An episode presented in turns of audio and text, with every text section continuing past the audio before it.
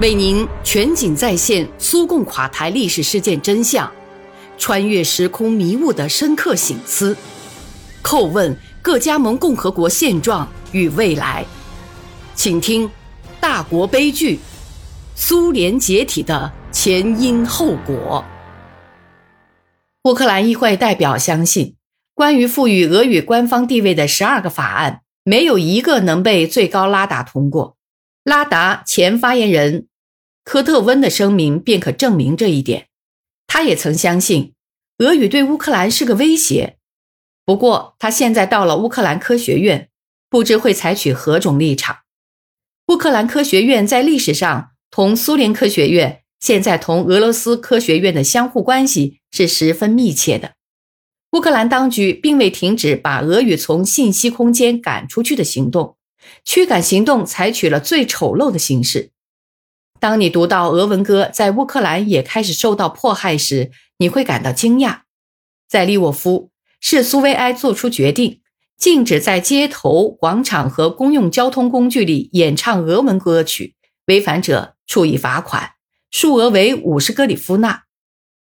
不妨想一下这样的场面：利沃夫某饭店正在举行婚礼，客人们正在。于一位俄罗斯人演奏的歌曲中跳舞，忽然警察光临，把人带到派出所，罚款五十格里夫纳。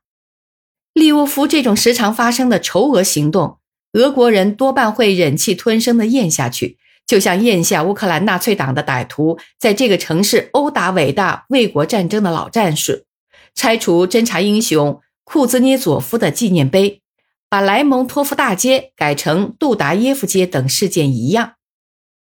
乌克兰电视台也播放苏联电影和俄罗斯电影，但当人们听到电影里的俄语被翻译成乌克兰语时，是多么吃惊吧！俄罗斯人坐在电视机旁，做着反向翻译，再译成俄语。也很难想象当局这些行动是多么的荒谬。可这些人还大声谈论乌克兰各族人民的友谊，尊重住在乌克兰的所有民族，却干出这种蠢事。在独立的乌克兰，仇俄的怪异行动并未就此打住。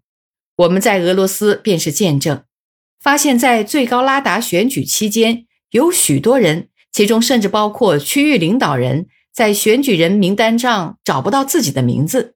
这件事就是愚蠢、卑鄙、下流而言，真是非同凡响啊！人们被强行剥夺了他们家族姓氏的根源同祖先的联系。更不必说明显的歧视和法律上的混乱了。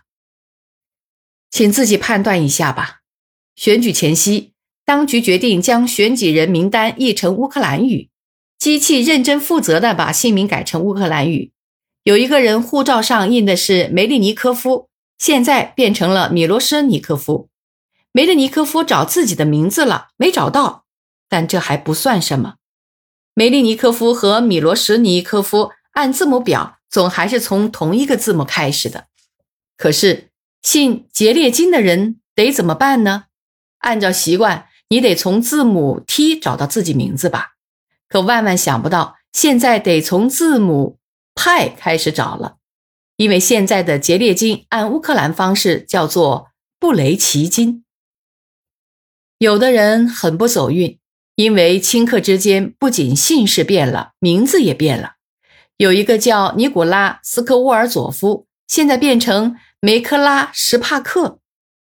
另一个大家都知道的人叫菲利普霍赫洛夫，现在他变成了佩鲁普丘比耶夫。库兹涅佐夫变成了科瓦廖夫，杜比宁变成了德留科夫，克留科夫变成了加科夫，而波特特诺夫则变成了克拉夫佐夫。人们看到这些新名单，纷纷向选举总部及其地区委员会发起进攻，抱怨计算机无知。比如，由于自动翻译的结果，宗季科娃变成了帕拉索利金娜，普戈夫金变成了古德季科夫，地址的变化更令人吃惊，沃罗夫街变成了克拉基日街，泽姆利亚尼奇内村变成。波卢内奇内村，真是疯人说疯话。这些事如果不是可悲，也实在是可笑。作为一个出生在乌克兰顿巴斯的人，作者在写乌克兰民族主义分子消灭俄语的可耻行径时，心里很悲伤。我们俄罗斯人一直同乌克兰人比肩过着普普通通的劳动生活，我们相互理解。我信什么信，从来就不是什么问题。我喜欢他们犹如唱歌般悠扬动听的说话声，喜欢乌克兰的幽默，喜欢那亲切的歌声。我有许多乌克兰人朋友，我珍视他们的友谊，总是为他们感到不安。他们现在在独立的乌克兰，感觉怎么样呢？政治家先生们，我向你们提一个问题：你们干这些是为了什么？你们是否以为你们这么干，将来都能逍遥法外？你们唆使亲兄弟反目为仇，难道不怕早晚得负责任吗？我想用俄罗斯和乌克兰共同的伟大作家果戈里的一段话来结束这一章。连我自己都不知道，我的灵魂究竟是乌克兰的还是俄罗斯的。我只知道，无论如何，我也不能认为小俄罗斯人比俄罗斯人优越。或者俄罗斯人比小俄罗斯人优越。